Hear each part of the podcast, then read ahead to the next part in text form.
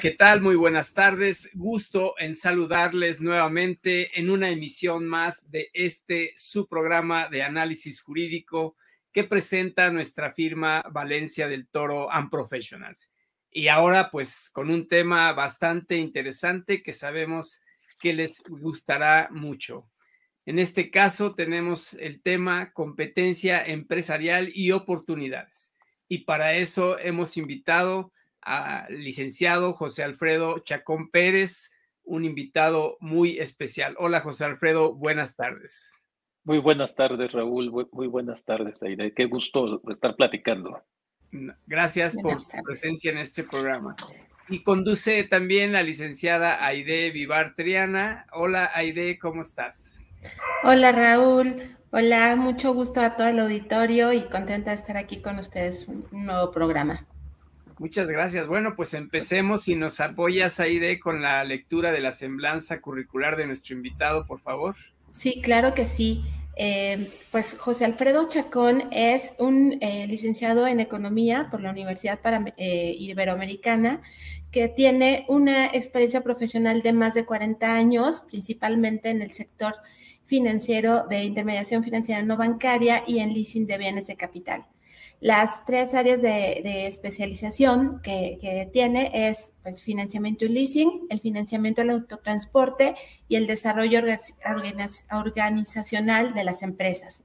En cuanto a su experiencia profesional, pues bueno, es, muy amplia, digamos, eh, participó, por ejemplo, como subdirector general de la Asociación Mexicana de Casa de Bolsas, que ahora es la MIP, y director general de las sociedades de inversión de Multivalores Casa de Bolsa y Multiva Casa de Cambio. También fue socio fundador y director general de Arrendadora Financiera DINA, que jugó un papel muy importante para mantener una posición de liderazgo de los camiones DINA en el país. Eh, asimismo, también eh, en la etapa posterior a la crisis financiera, eh, colaboró como parte del equipo de evaluación y venta de activos eh, que fue subsidiaria del FOBAPROA, en la reincorporación al sector privado de los activos bancarios en poder del fondo a través de los mecanismos de subasta. Eh, posteriormente, pues también eh, tiene una experiencia de más de 25 años como director general, presidente ejecutivo, presidente del Consejo de Administración y responsable en la puesta operación de Navistar Financial México del 98 al 2023, que es una de las empresas eh, eh, que ha apoyado a más de 5 mil pymes eh, en el sector del transporte con financiamiento, arrendamiento, programas de seguros. Y principalmente es uno de los intermediarios financieros no bancarios más importantes para NAFI y Bancomext y asimismo también ha eh, representado, ha tomado cargos de, mucha relevancia en el sector, como por ejemplo es presidente del Consejo Directivo de la Asociación Mexicana de Arrendadoras Financieras, lo que es la AMSOFAC, el presidente de la Federación Latinoamericana de Empresas de Leasing, el presidente del Comité de Financiamiento al Transporte y VP del Consejo Ejecutivo de AMSOFAC, miembro CEO del Business Consult Leasing Latinoamérica, que es actual, y VP del Consejo Consultivo Ciudad de México de NAFIN y Bancomex en la actualidad. Y bueno, eh, además de todo, es socio fundador de la firma de asesoría de negocios Chacón y Valencia Business Consulting, SC. Pues muy muchas gracias, Aide, y muy interesante el currículum, José Alfredo, y pues desde luego me consta toda la gama de puestos que has tenido en estos más de 25 años que tenemos de conocernos. Y bueno, pues empezando con el tema, José Alfredo, yo te haría la primera pregunta, que es un poco, ¿por qué hablamos hoy de que hay un cambio en el modelo económico del mundo y a qué se debería ese cambio? Sí, bueno, realmente eh, es muy interesante lo que estamos viviendo. Yo le llamo que estamos en un cambio de época, ¿sí? Eh, recuerdo cuando decíamos, es que en la época hay muchos cambios, ¿sí? Pero ahora decimos, hay un cambio de época, que es diferente. Y esto se debe principalmente a, consecuencias de la pandemia. La pandemia paralizó los sistemas de producción, ¿sí? Hizo eh, necesario que algunos países o todos los países tomaran decisiones en pro de la salud de su gente, de su población. Y esto eh, trastocó las cadenas productivas mundiales, todos los, flujos de inversión y, sacó a relucir temas que no habían sido tan evidentes. Voy a referirme. Eh, cuando decimos que los países tomaron decisiones nacionalistas para cuidar a su gente, algunos lo hicieron de manera orquestada. Recuerdo que una gran comunidad de países se orientaba por lo que decía la Organización Mundial de la Salud. Hubieron otros países grandes, medianos y chicos que lo hicieron en base a sus propios principios o, conocimientos, ¿no?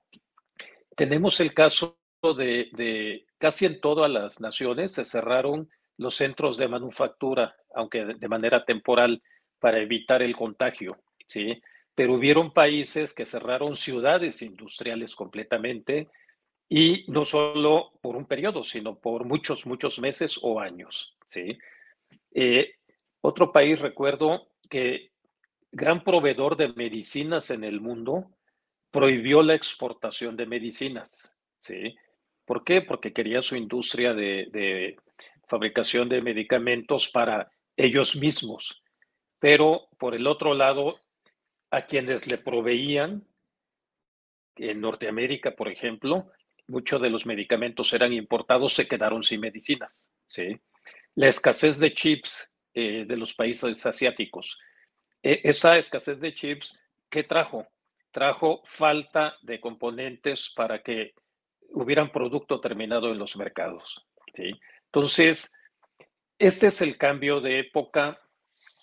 Es un cambio eh, propiciado por, por la pandemia que a la vez surgieron, hizo que surgieran temas geopolíticos.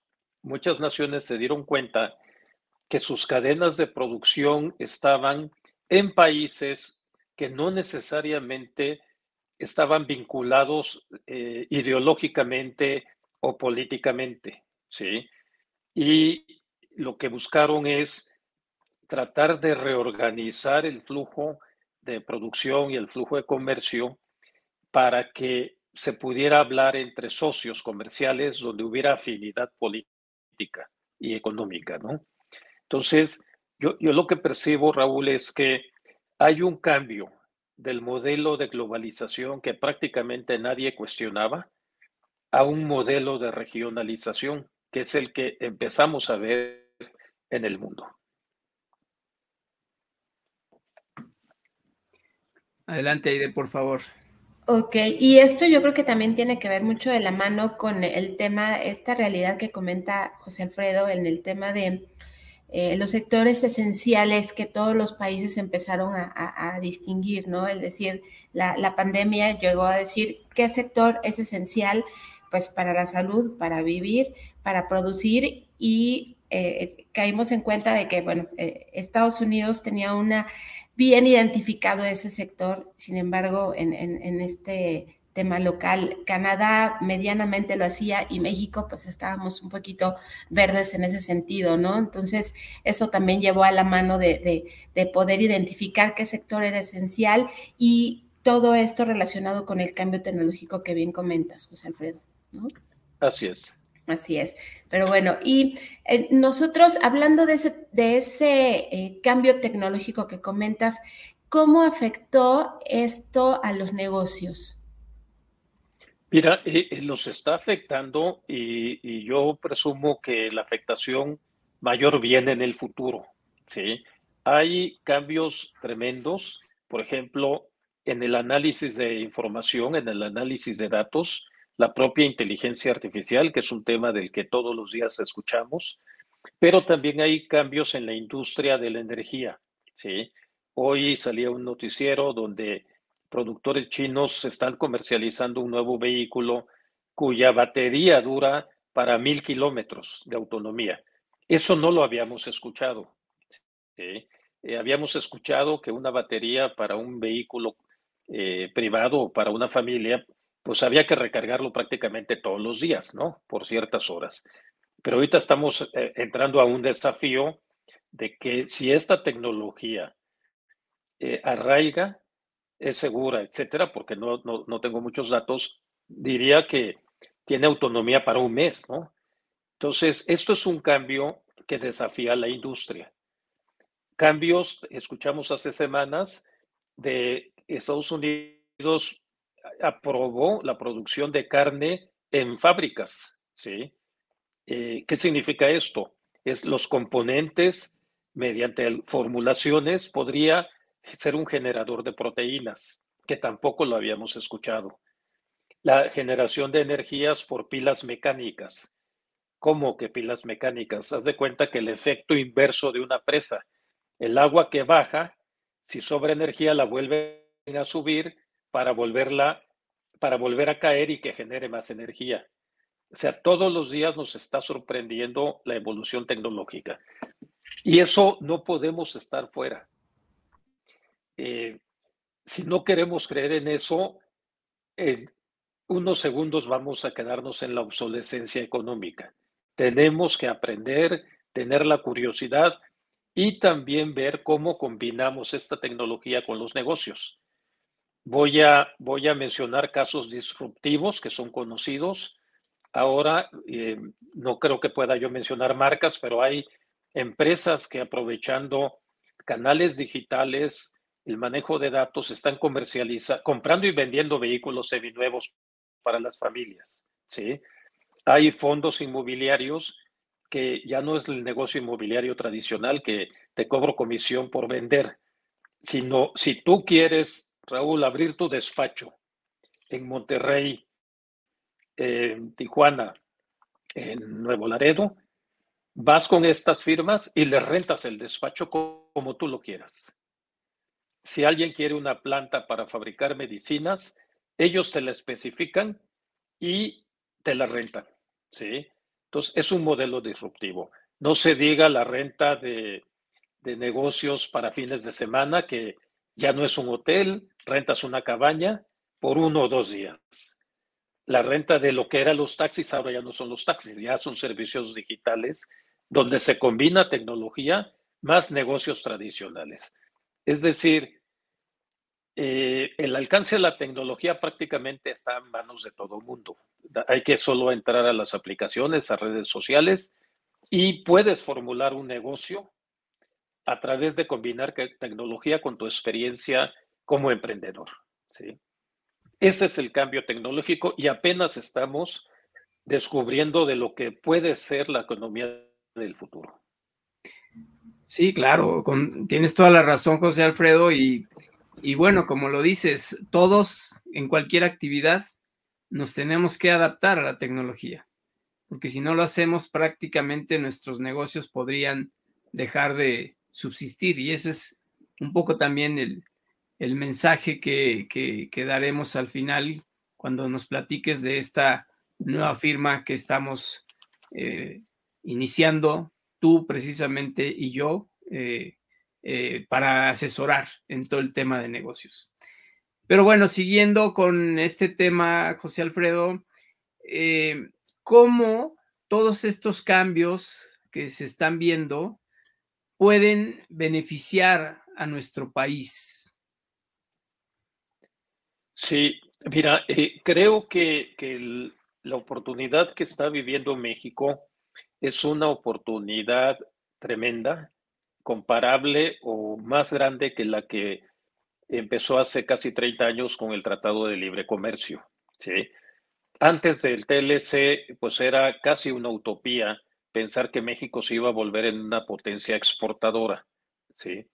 En este periodo, la, eh, hace, es un dato relativamente reciente, que México superó en exportaciones a Estados Unidos a China. ¿sí? Claro, es un dato. Eh, lo importante es que se vuelva tendencia y que esto tenga continuidad. Sin embargo, ahí está la semilla del futuro de México. México se preparó 30 años, sus eh, cadenas productivas, sus cadenas de suministro, el conocimiento del mercado norteamericano, la infraestructura básica para exportar, para importar algunos componentes y después ensamblarlos y con todo el valor agregado volverlo a, vender a Estados Unidos. Y ahora de lo que se trata en este ejercicio o en este fenómeno de regionalización es trasladar hacia México los componentes necesarios para exportar al mercado norteamericano. Es decir, México está en una situación privilegiada por su geografía, por su frontera y por su experiencia para recibir muchísimas compañías extranjeras y que aquí produzcan lo que se estaba produciendo en Asia. ¿sí? Ese es un ejemplo.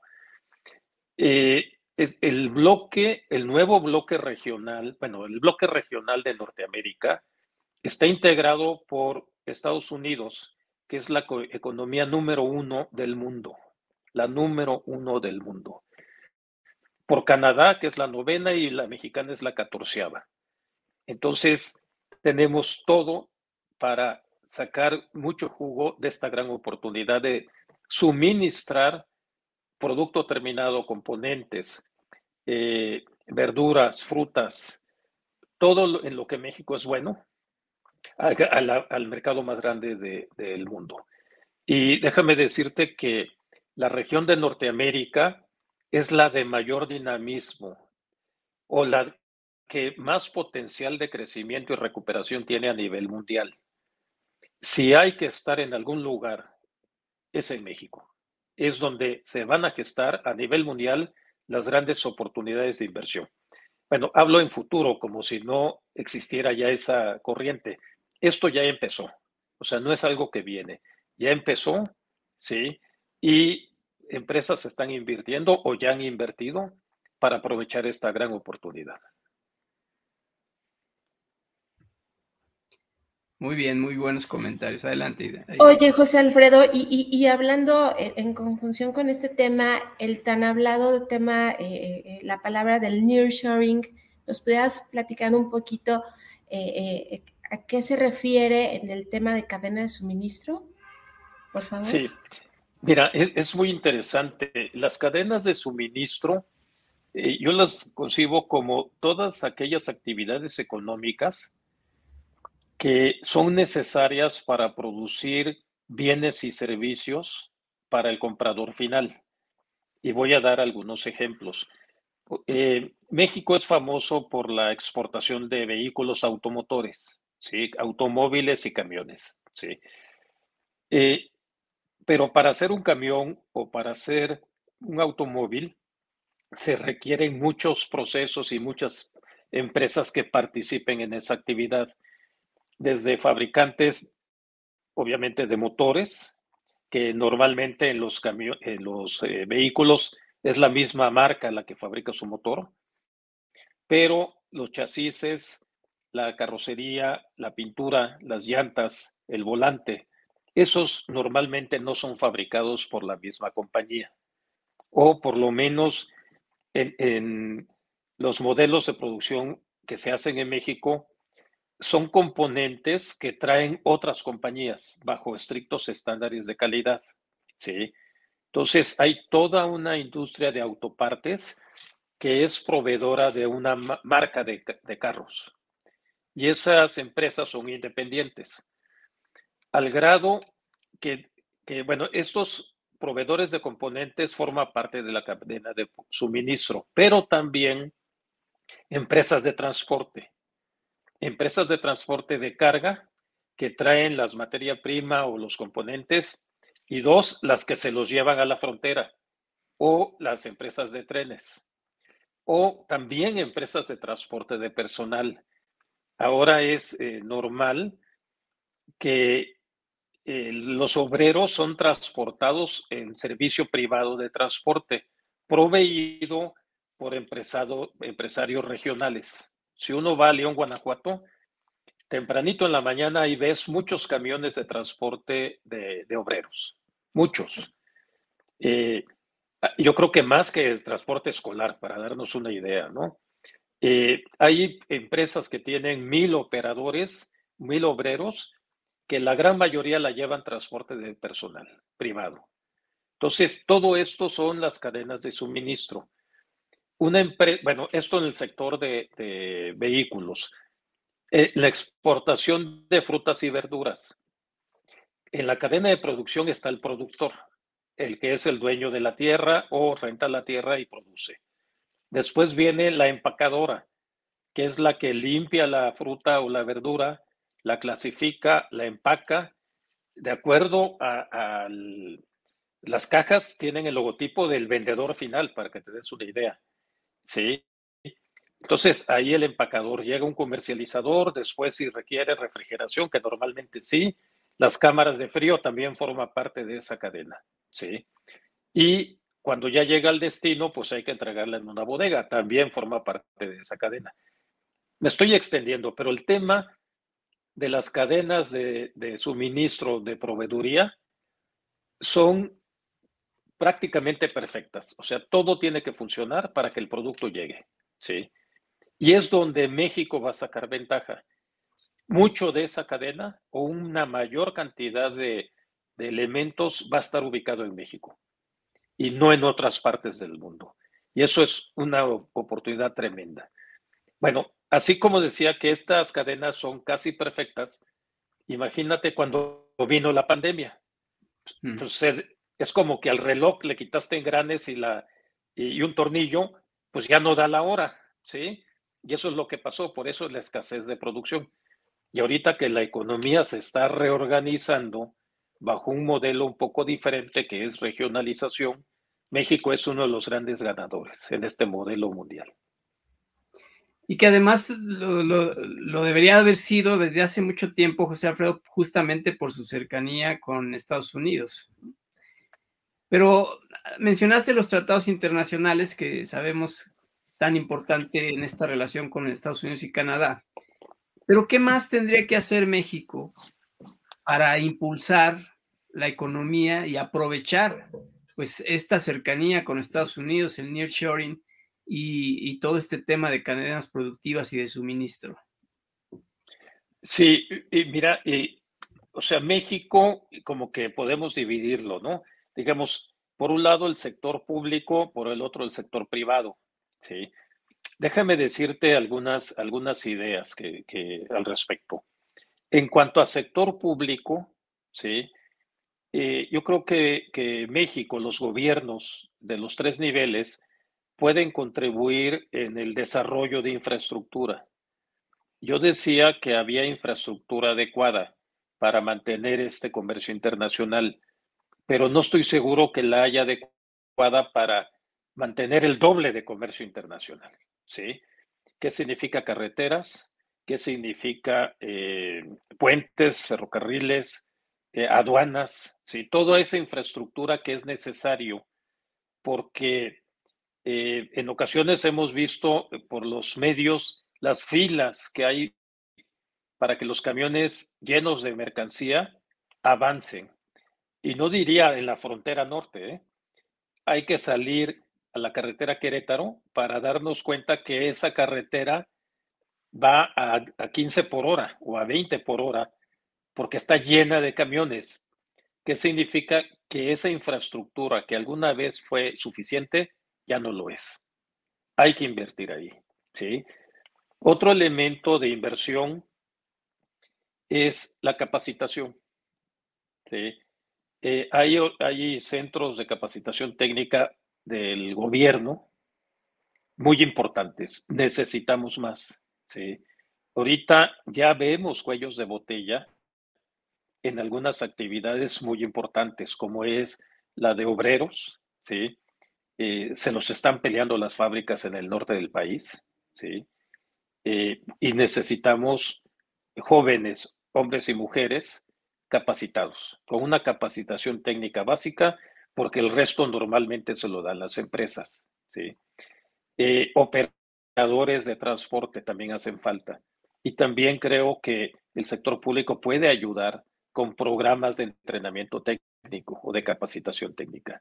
Entonces, eh, son actividades que son esenciales y necesarias para aprovechar esta, esta oportunidad, ¿no? Eh, y otro elemento clave que se dice muy fácil, pero no es fácil, es el Estado de Derecho. ¿sí? El, cumplir con el Estado de Derecho, que, que, funcionen las leyes, ¿sí? que el que rompe un contrato, pues realmente tenga que pagar las consecuencias previstas en el contrato y no que se quede sin ningún tipo de, de, sanción, ¿verdad? ¿Por qué? Porque la certidumbre es lo que permite que las inversiones se den en el largo plazo y la planeación de las empresas debe darse en el largo plazo. Entonces, para que esto no sea un fenómeno de tres o cuatro o cinco años, sino sea un fenómeno para la siguiente generación, necesitamos trabajar en todo esto, ¿no? El sector empresarial también tiene que hacer lo suyo, ¿sí? Muchos ya saben el caminito porque han ido perfeccionándolo en los últimos 30 años, pero la gran mayoría de empresas no necesariamente están sacando ese beneficio del comercio internacional. Muy bien, José Alfredo. Oye, y, platicando eh, eh, en razón de este tema, ¿qué pudiera ser aquellas empresas que de acuerdo a todo este boom que ha surgido de cadenas de suministro, y, de la, eh, digamos, cercanía regional que, o geográfica que tiene México con Estados Unidos, aquellas empresas que de acuerdo a esto vean una oportunidad de negocio, ¿qué crees que, pero que a lo mejor esa oportunidad de negocio, de acuerdo a su infraestructura, les queda grande, digamos? ¿Qué es lo que ¿qué aconsejas que esa empresa tendría que hacer? Eh, asociarse con, para que ellos pudieran tener una mayor fuerza, protección en el sentido de poder proporcionar aquellos servicios y productos en todo este, en este, pues, eh, comercio que está surgiendo, ¿no? Sí, mira, e, esto es una, eh, creo que el tema es complejo, pero afortunadamente se puede avanzar. Las empresas pueden hacer más de lo que están haciendo para aprovechar estas oportunidades. Voy, a tratar de decir cuáles son mis puntos de vista para que esto sea realmente una oportunidad. Eh, un, tema es, yo creo que en México eh, nuestra gente es emprendedora, ¿sí? O sea, a veces dice, es que hace falta emprendimiento. Yo creo que hay mucha creatividad y ingenio en los mexicanos para emprender. Voy a poner un ejemplo que puede sorprender. ¿Cuántos, eh, ¿Cuántas personas en las grandes ciudades comen en la calle? Muchas, ¿sí? Y uno ve puestos de tacos o de comida en la calle, en la banqueta, y de repente los ves de acero inoxidable, con todos los servicios, pero en la informalidad, ¿sí? pero hay atrás alguien que fue emprendedor y le está yendo bien. ¿Por qué? Pues por lo que decíamos de que están en la informalidad, no siguen las reglas del juego de los formales, ¿sí? Y pues les va bien. No es que yo proponga eso, no. Yo propongo el cumplimiento del Estado de Derecho. Que ese emprendedurismo se haga bajo el formato de negocios legales, ¿sí? Lo que quiero decir es que no hace falta creatividad, la hay. Lo que sí hace falta es que las reglas del juego sean parejas para todos, ¿no? Ahora, eh, algo importante que tienen las empresas y en mi experiencia en el otorgamiento de crédito, del cual mencionabas ahí de, eh, de, platicar con muchas empresas pymes, pequeñas y medianas, es, nacen por un una iniciativa de emprender de sus dueños o del fundador. Les va muy bien. Cuando quieren crecer es cuando ya encuentran obstáculos. ¿Por qué? Porque no tienen controles y de repente ya el negocio es muy grande o muy complejo para controlar lo que pasa en el negocio y terminan en default sin pagar sus compromisos o no les alcanza para pagar impuestos, etcétera. ¿Sí? Entonces, mi, recomendación a un empresario que inició un negocio es que tome una pausa y haga una planeación de su negocio. ¿Sí? Eh, suena muy elegante decir que hay que hacer planeación estratégica, pero sí hay que hacerlo. Hay que, ese, ese empresario debe pensar no en mañana, sino en qué va a mi negocio, qué quiero que sea mi negocio en tres años, cuatro años, cinco años. Y lo demás es cómo le voy a hacer. y cuánto dinero necesito, ¿sí? O sea, pensar un poco, frenar el día a día y pensar un poco en el futuro y organizarse de esa manera, ¿sí? Eh, eh, en mi anterior trabajo en la financiera de camiones, eh, me daba cuenta que cuando un empresario tenía cuatro o cinco camiones le iba de maravilla. Crecía a 15 a 20, ya no sabía, muchos, porque muchos sí, pero muchos ya no sabían ni dónde estaban los camiones, ni cuánto diésel consumían, ni si se había cobrado o no se había cobrado. O sea, los negocios conforme crece se vuelven más complejos y necesitan una organización diferente. Yo resumiría, planeación, ya sea estratégica y de negocios. Dos, lo que se llama gobierno corporativo, es decir, qué funciones va a tener la gente y cómo las va a hacer y qué informes debe tener cada gente para que sepamos que el negocio va bien, ¿sí? Y otro elemento es capital y financiamiento, ¿sí? Eh, me estoy extendiendo, pero lo que, lo que quiero decir es, mucha gente dice para las pymes, ¿sí? Eh, yo lo que yo diría es, cuando hay un caso de negocios que se pone en blanco y negro y hace sentido, mi experiencia es de que sí hay financiamiento. ¿Sí? Cuando a una pyme le preguntas, bueno, ¿para qué quieres el financiamiento? Es que no sé. Bueno, ¿qué quieres? Este dinero para qué? Para comprar maquinaria, para capital de trabajo, para gasto. Ahí es donde las empresas no necesariamente tienen el control. Y es necesario que, que se tenga para poder aspirar a participar en ligas superiores, hasta llegar a las grandes ligas de ser o exportador directo o formar parte de una cadena de producción. Muy bien, José Alfredo, muy interesante. Oye, em, has mencionado ya varias veces el tema de Estado de Derecho y tienes toda la razón, ¿no? Las reglas deben limitar el actuar del Estado en ciertas cosas y justamente pues están para que el Estado mismo respete los derechos de los ciudadanos los derechos de las empresas. Y lógicamente los inversionistas pues buscan siempre esta certeza jurídica, porque efectivamente pues es un riesgo importante la, inversión que realizan como para poderlo perder por una mala eh, eh, aplicación, digamos, del derecho. ¿no? Eh, nosotros hemos visto desde nuestra firma legal que pues eh, a veces, aunque los procesos judiciales son complicados, finalmente eh, se logra hacer que el derecho prevalezca y consideramos que pues es lo que hay que hacer como ciudadanos, o sea, siempre estar buscando que el derecho prevalezca y que no sea pisoteado por, por quien en su momento pudiera intentar hacerlo. Entonces, coincido plenamente contigo en esta circunstancia de que el Estado de Derecho garantiza las inversiones que realicen los, estos inversionistas.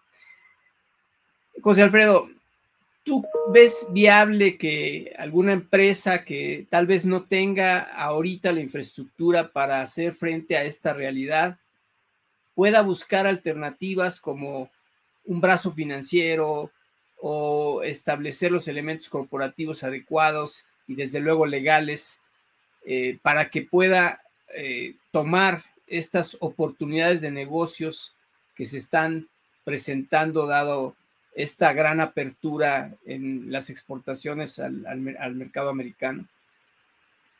Sí, mira, e, ese también es un tema que, es importante y que ha cambiado. Eh, o sea, en la conducción de los negocios ha cambiado, sí. Eh, antes, yo diría, en un mundo menos complejo por las leyes, por eh, las responsabilidades que tienen las empresas ante la comunidad y ante el mundo, ¿sí? Era posible que, un empresario rodeado de dos o tres ejecutivos o, o empresarios, si eran socios, pudieran manejar todo lo que implica una empresa. Con el paso del tiempo, las responsabilidades de una empresa son mayores, empezando por el pago de impuestos, que la legislación fiscal es compleja y hay que tener especialistas para entenderla bien. La laboral, no se diga, ¿sí? la ambiental, eh, la prevención del lavado de dinero. Algo que no es legal, pero es la prevención de fraudes. ¿sí? ¿Cómo hago para que no me hagan fraude? Entonces, no creo, no creo que haya un socio de una empresa, un director un dueño que conozca todas las leyes, todo el marco normativo. No, no hay forma. Si le agregas qué tecnología es la que me conviene, ¿sí?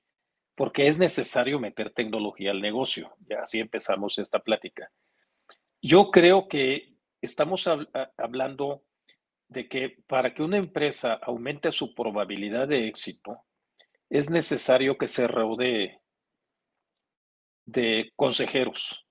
Y si no, eh, el consejero independiente de un consejo de administración, sí consejeros en el sentido de personas expertos en su materia en las que la empresa tenga confianza. ¿sí? Puede ser su amigo, siempre y cuando sea un experto y tenga la mente fría y, y de sus opiniones profesionales, ¿no? Es más, yo diría, todos los consejeros deberían ser amigos, no enemigos, ¿no? Porque ¿qué haces con un enemigo dentro de tu empresa? Es, es importantísimo tomar opiniones de gente que es experta en su ramo. ¿sí? Y yo creo que en ese aspecto es donde el área de servicios también forma parte de cadenas productivas, de las cadenas de suministro. Ya no solo el que da las llantas o los tornillos, sino quién te da los apoyos legales, quién te hace, te ayuda a hacer una revisión de que no estés brincándote alguna ley y de repente te vaya a caer encima, ¿sí? O sea, cumplimiento, le llaman cumplimiento normativo, es un checklist que te haga un profesional y, oye, saliste muy bien en esto. En esto tienes un 7, hay que mejorar. Y, oye, aquí en 5 y eso es reprobado. Eso hay que atenderlo, ¿sí? Entonces, sí, yo creo que, que y eso es muy importante que las empresas abran a opiniones, ¿sí? Se abran a escuchar puntos de vista, opiniones en todos los campos, ¿eh? comerciales, legales, financieros, de tecnología. Eh, oye, ¿eso cuesta? Bueno, puede costar, pero cuesta no hacerlo. Y lo que pasa es que te llevas de corbata tu negocio si te quedas con modelos anteriores, ¿sí?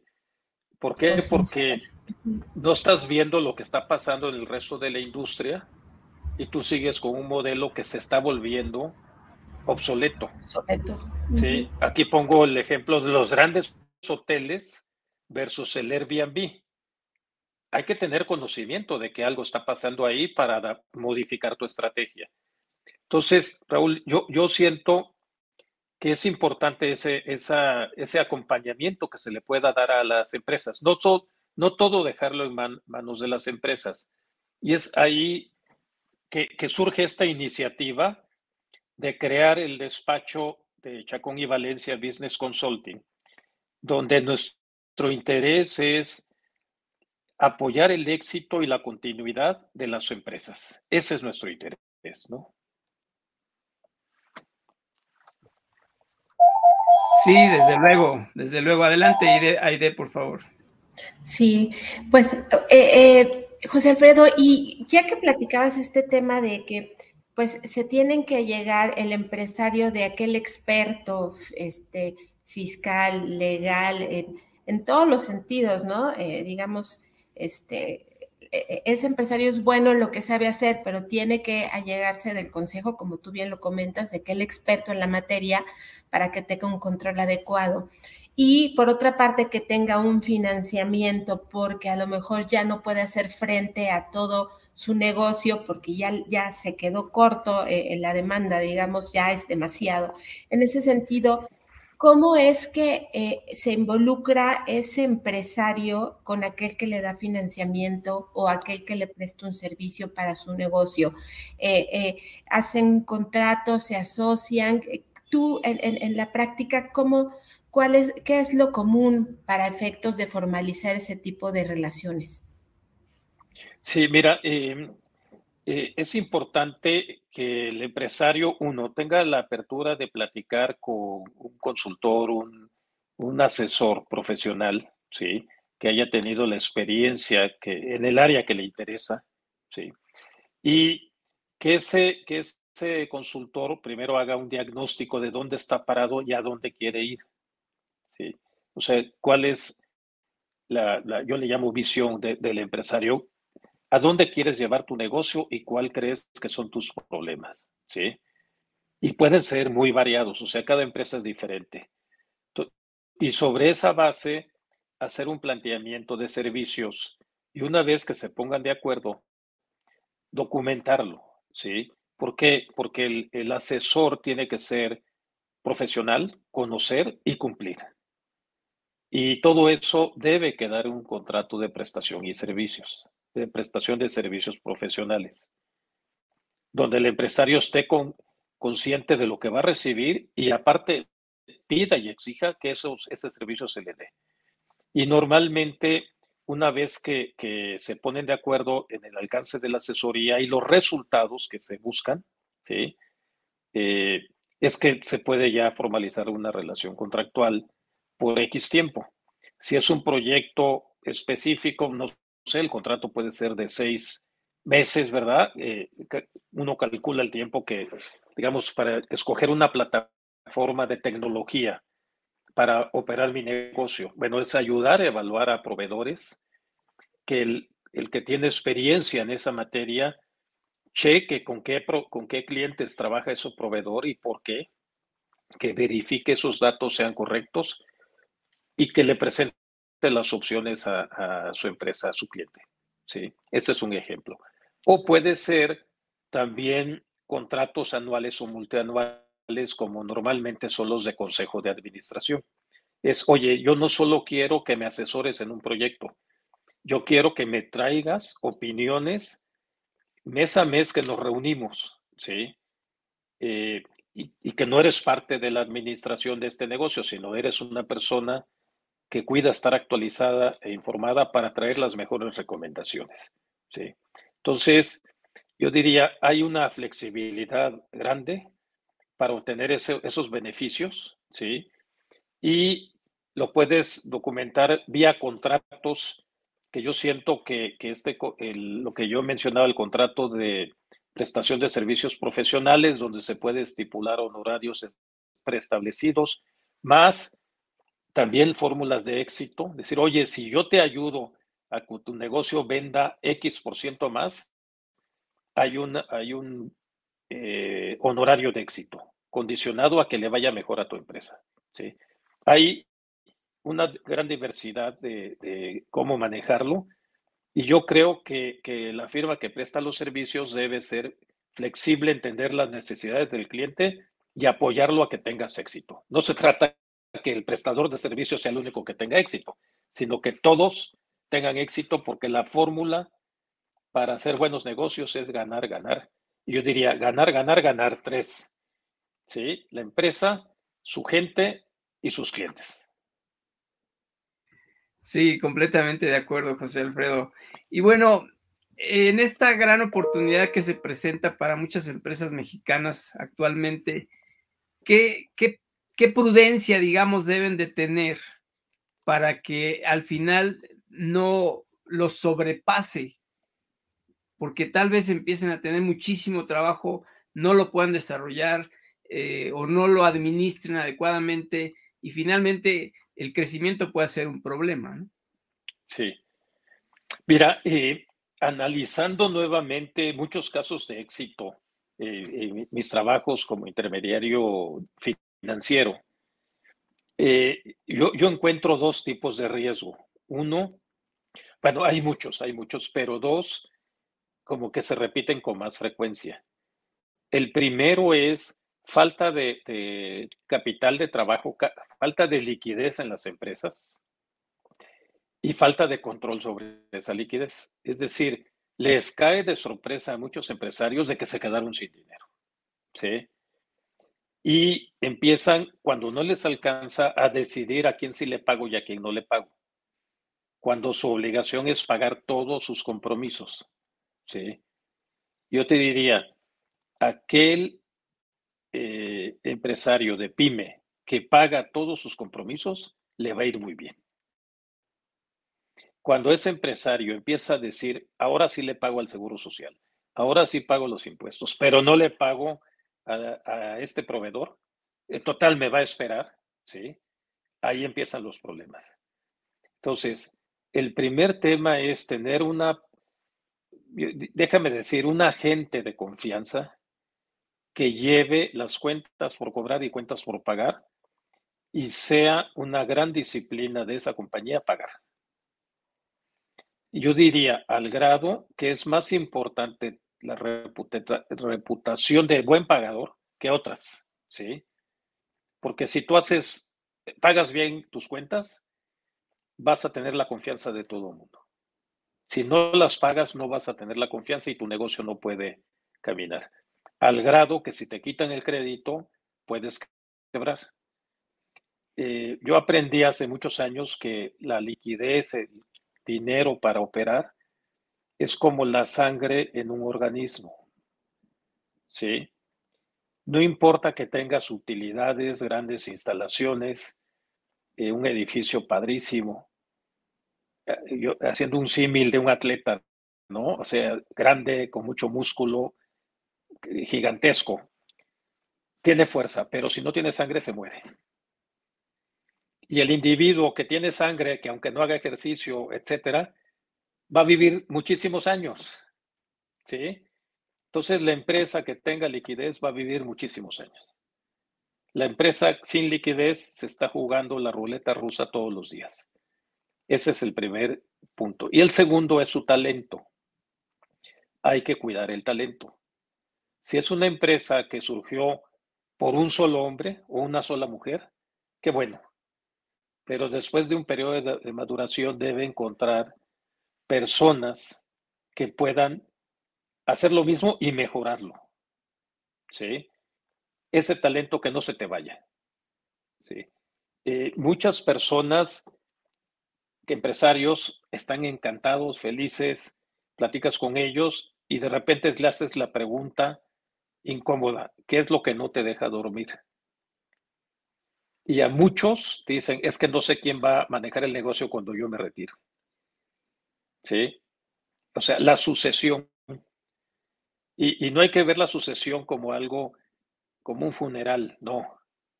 Hay que verla como lo que tú empezaste hacerlo más grande. ¿Sí? Y hay que irlo planeando. Oye, ¿quién va a ser mi sucesor? Pues alguien que, que tenga capacidad, que sea apto, y lo tengo que preparar. ¿O quién va a ser el sucesor de mi gerente comercial? Se vale y hay que hacerlo. ¿sí? Eso dependiendo del tamaño de la empresa, porque hay empresas de dos o tres personas, pero de cualquier manera hay que planear el futuro, ¿no?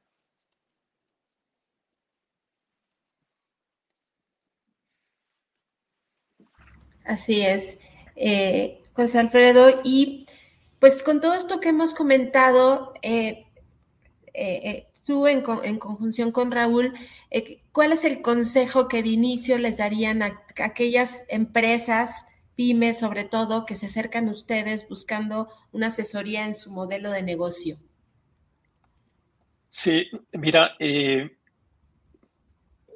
haz de cuenta, tenemos un, un protocolo que en principio es hacer este diagnóstico, platicar en base de confianza con la persona que nos contacta de las empresas es, oye, ¿dónde estás? ¿Qué es lo que no te gusta de dónde estás y dónde quieres estar? ¿Sí? Eh, entonces, a partir de ahí, si, si, la compañía ya tiene una planeación a cinco años, está perfecto, revisarla, ver si se puede mejorar, si el cliente está contento con su, con su planeación, ¿sí? Después de eso, de tener esa planeación, sí, bueno, si no la tiene, llevarlo de la mano para que la haga y, y lo podemos acompañar a hacerlos juntos, ¿sí? Eh, ¿Para qué? Para darle visibilidad a ese negocio y que las acciones que se van a recomendar tengan sentido, ¿sí? Eh, la otra vez platicábamos con un exportador de frutas. Primero el mercado mexicano, después se fue a otros mercados, pero quiere ampliar su negocio. Hay que ver si los mercados que atiende están suficientemente satisfechos. Y si no, antes de cambiar la atención de la empresa hacia algo desconocido, es apuntalar lo conocido.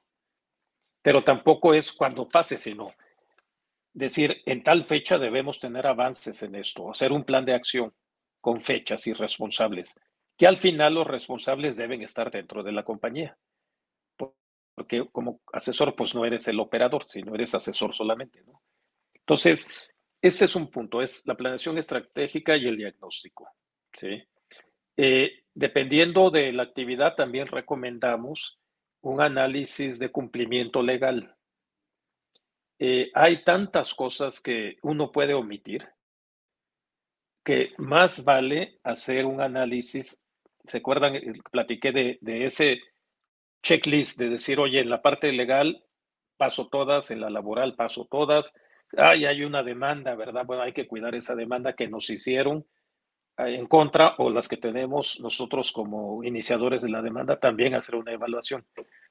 Esto puesto en manos de profesionales es fácil, suena muy difícil para el que no lo sabe hacer, porque pues, si estoy fabricando pasteles para vender, pues tampoco voy a ser experto en todas las leyes, ¿sí?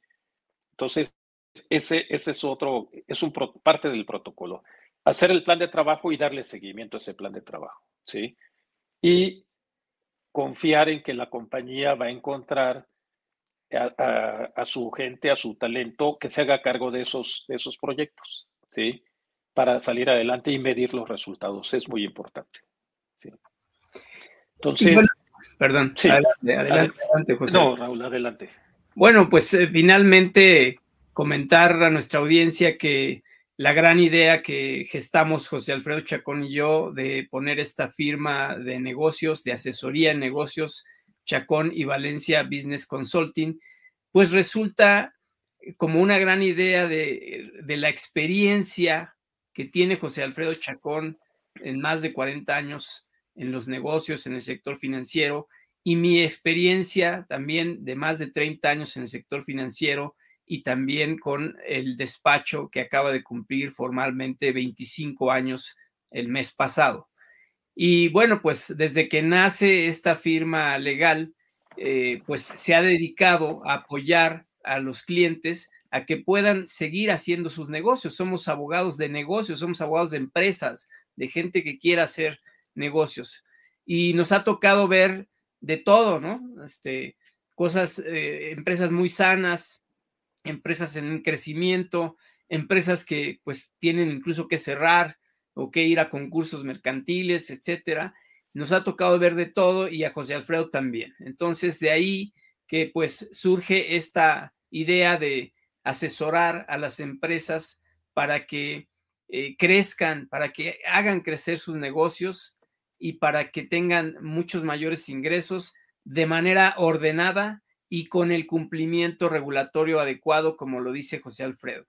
Esta conjunción de experiencias consideramos que va a dar un resultado muy positivo en los clientes que, vayamos obteniendo y eh, que finalmente pues ellos vayan también creciendo de manera importante y como dice José Alfredo, no solamente la firma de asesores crezca, sino definitivamente el objetivo es que podamos hacer que los clientes mejoren en sus negocios y tengan un crecimiento muy importante. Y desde luego, pues tendrán claramente también el soporte legal correspondiente en cuanto a la constitución de las sociedades, si se quieren constituir como empresas, si quieren hacer un joint venture, una asociación en participación o, o simplemente firmar convenios para la realización de los negocios, pues todo veremos la forma adecuada de estructurar estos negocios para que las cosas funcionen y los derechos sean respetados. Ese es eh, mi, punto de vista, José Alfredo. Entiendo que, estamos en una misma línea, ¿no? Estamos en la misma línea. Y nuestra línea es que a las empresas les vaya bien. Así es, exactamente. Pues muy bien, eh, ya prácticamente se nos ha agotado el tiempo. Nos quedan unos dos, tres minutitos. José Alfredo, ¿qué, otro mensaje quisieras enviar a nuestra audiencia respecto a esta nueva firma y también pues a todo el tema platicado en esta sesión. Sí, mira, eh, brevemente, yo, yo eh, lo que veo es que hay dos formas de entrarle al nuevo México que estamos viendo. Una, viendo problemas, ¿verdad? La dificultad de que, que significa leer el periódico, escuchar las noticias, porque siempre hay problemas, ¿sí? Y nos podemos, el riesgo es que nos podemos quedar estancados ahí. Eh, yo, yo lo, mi recomendación es que enfoquémonos en oportunidades, ¿sí? Enfoquémonos en qué podemos hacer para que a nuestros negocios les vaya mejor, porque con eso le va a ir mejor a México, ¿sí?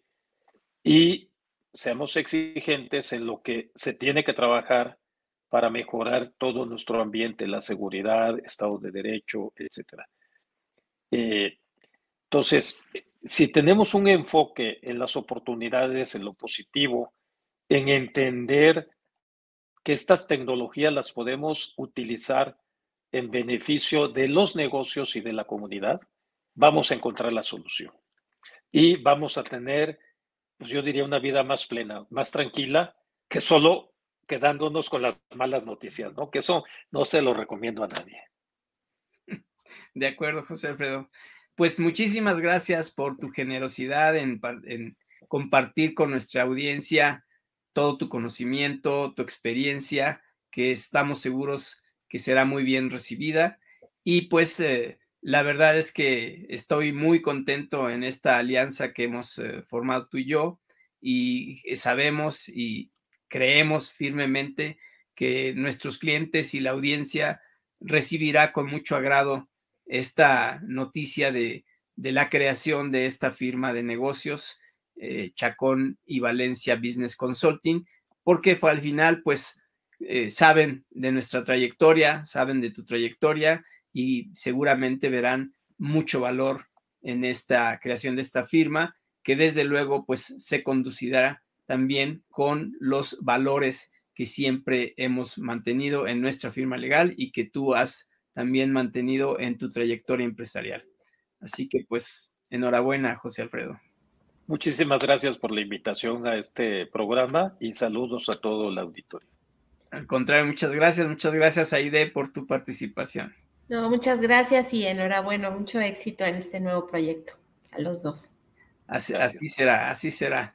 Y bueno, a nuestra audiencia, pues les agradecemos el habernos escuchado y los esperamos en nuevos programas de análisis jurídico que ya saben que se presentan cada 15 días con temas que siempre sabemos que resultan de interés para ustedes. Los vemos a la próxima. Muchísimas gracias.